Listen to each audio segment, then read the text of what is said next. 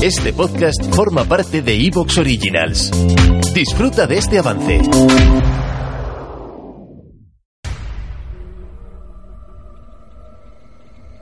Bienvenido al mundo de lo desconocido.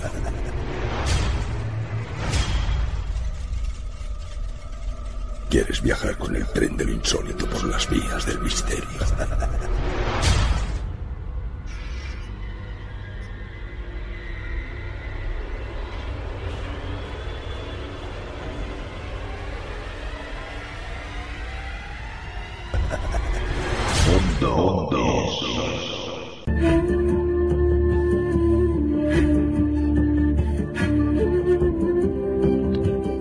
Muy buenas noches y muy bienvenidos, queridos amigos, queridos oyentes, al mundo del misterio. Esta noche iniciaremos Mundo Insólito Radio desde tierras catalanas con el investigador Jorge Ríos Corral. Jorge nos aportará su opinión y sus pensamientos sobre todo esto que llevamos viviendo desde hace más de dos años a nivel mundial. Con Jorge nos meteremos de lleno en el mal llamado lado conspiranoico de los tiempos supuestamente nuevos que vivimos. Seguiremos el camino por el mundo de la ufología haciendo un viaje hasta tierras americanas para encontrarnos con el incansable ufológico Carlos Alberto Yurchuk. Desde la Argentina, Carlos nos contará el caso de la abducción de Julio Plattner, quizás el caso más importante de abducción de las tierras argentinas. Llegaremos al Ecuador de Mundo Insólito Radio de la mano del ingeniero informático Daniel García. Desde la Argentina, Daniel nos llevará al estado norteamericano de Tennessee para hablarnos de la terrible historia que engloba a tres niños muertos en unos supuestos rituales satánicos. Daniel nos hablará de los muertos de Memphis. Entraremos de lleno en la segunda parte del programa con la médico pediatra Cristina López Ortego. Cristina, esta noche nos hablará del disgusto de los muertos. Y esta noche finalizaremos Mundo Insólito Radio dando la bienvenida al escritor y profesor hispano-francés Sergio Arrieta. Con Sergio conoceremos a quien fuera llamado el Señor de Madrid.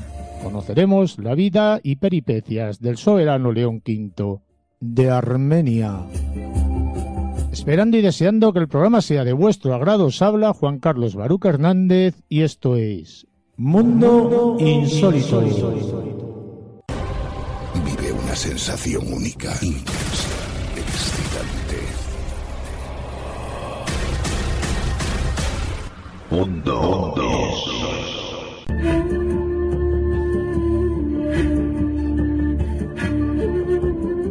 Bienvenido Jorge, ¿cómo estamos? Hola Juan Carlos, pues muy bien, un placer volver a estar aquí en Mundo y Mundo Insólito Radio. Vamos, bueno, vamos a presentar primero tu programa para aquellos que no lo hayan escuchado. Eh, estamos hablando con Jorge Ríos, director de director y presentador de Informe Enigma. Jorge. Así es, así es, un programa de misterio que se emite en Radio Playa Daro los viernes de 11 a 1. Eh, a partir de aquí luego ya está disponible en múltiples emisoras, plataformas de descarga, iBooks, iTunes, eh, bueno, de todo, canales de YouTube. Es decir, es, es fácil de encontrar. Tan solo con teclear Informe Enigma en Google eh, te aparece cualquier reseña del programa. Incluso en el canal de YouTube, ¿verdad? Sí, en varios, en varios, que precisamente lo hablamos fuera de micro, Sí. que la gente aproveche porque no sabemos el tiempo que tardarán en, en quitarlos, porque parece que esto es una auténtica caza de brujas. O estás a favor de lo que dicen las autoridades o como cuentes alguna versión alternativa, ya eres, eres fiambre. Y hoy vamos a hablar de misterio, pero de un misterio yo creo un poco más extraño. Yo quiero que aportes tu opinión sobre todo esto que llevamos viviendo, sobre el COVID, sobre la pandemia, sobre la- las libertades que nos están cortando, sobre todo lo que nos están haciendo vivir durante estos casi ya tres años, Jorge.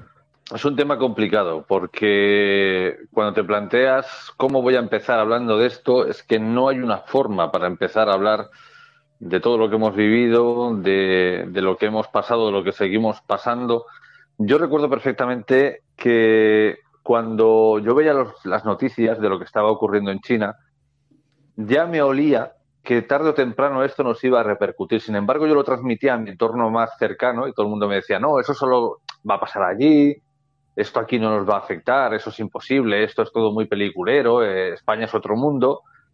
Y como digo, si estaba viendo estas noticias un miércoles, llegó el viernes aquí, pero como una oleada que nos sacudió sin previo aviso, excepto lo que estamos viendo en las noticias, y a partir de aquí nuestra vida cambió. Eh, hay mucha gente que a, día de hoy sigue diciendo que es que el COVID no existe, que no hay nada, que es todo una gripe, que es todo un resfriado.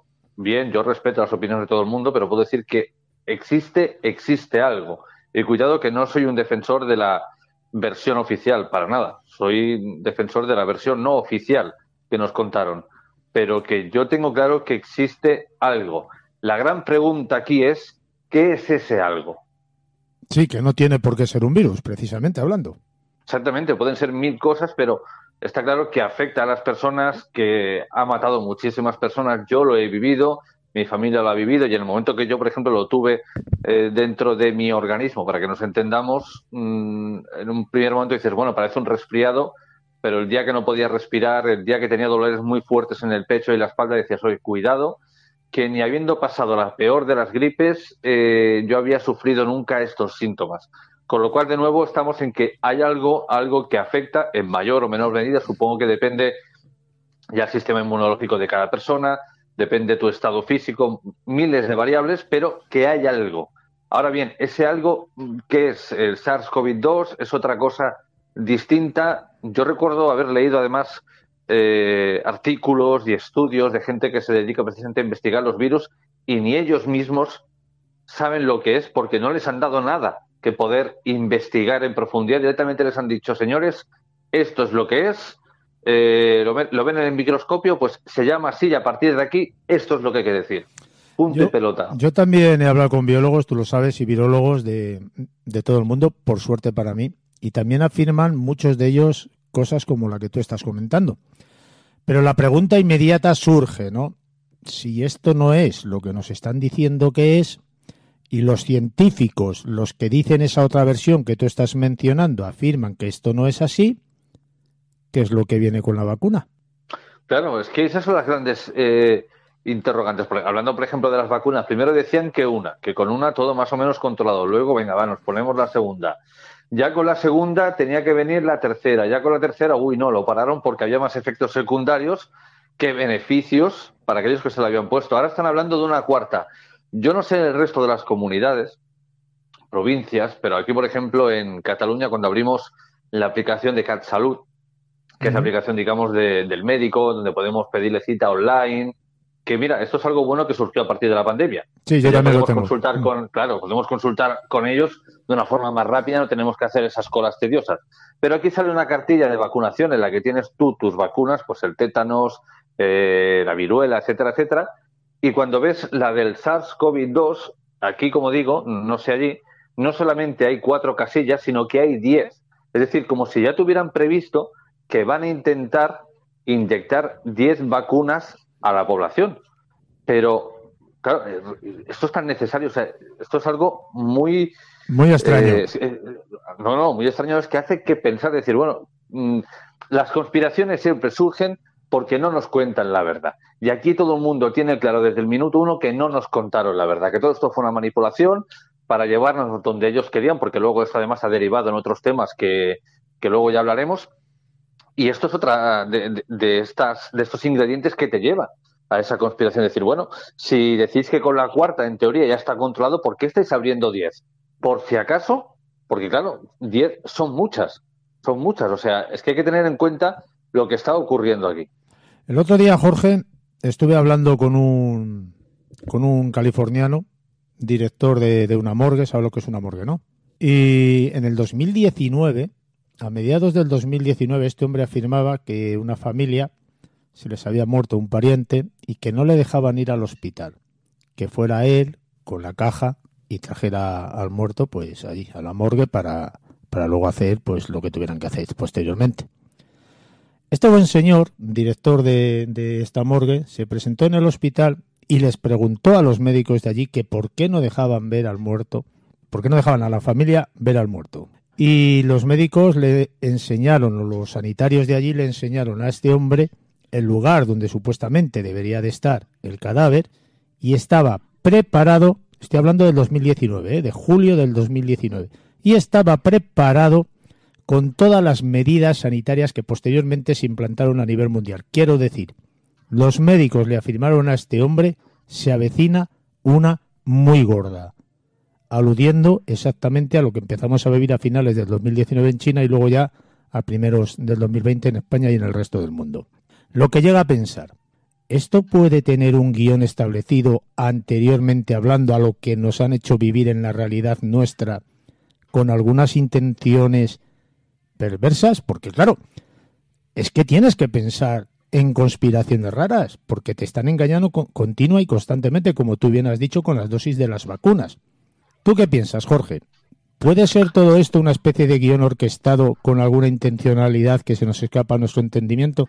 Como dijimos al principio, esto no es más que, en, este caso, mi opinión personal, pero para mí es un rotundo sí, ya no solamente por lo que tú estás contando, de que meses antes de que ocurriera en China el boom más explosivo ya habían antecedentes de que algo estaba pasando y que la gente ya avisaba, sino por cómo se han comportado después y cómo se siguen comportando ahora, ¿no? Pero es que incluso hay muchas personas que aseguran que ya antes del 2019 hubieron reuniones en las cuales se planteaban ciertos protocolos por algo que iba a venir. ¿Vale? Lo que sí que tengo claro es que esto no salió de ningún laboratorio y que no tiene que ver con un murciélago.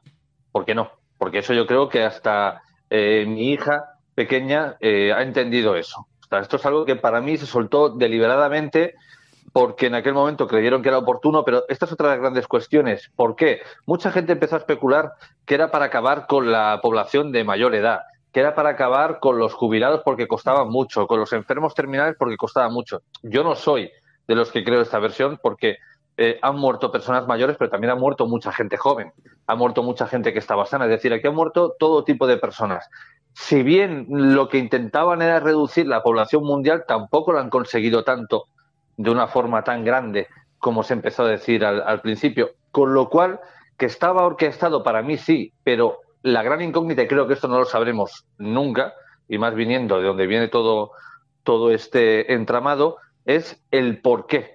El por qué, yo me gusta decir por qué tiraron este virus al suelo. Yo voy a discrepar un poquito en esto último que has mencionado, no en esto último, sino lo anterior. Está claro, porque son datos ya del mismo gobierno, que el 50% de los fallecidos por COVID-19 en el año 2020-2021 son personas mayores. ¿Te está gustando lo que escuchas? Este podcast forma parte de Evox Originals y puedes escucharlo completo y gratis desde la aplicación de Evox. Instálala desde tu store y suscríbete a él para no perderte ningún episodio.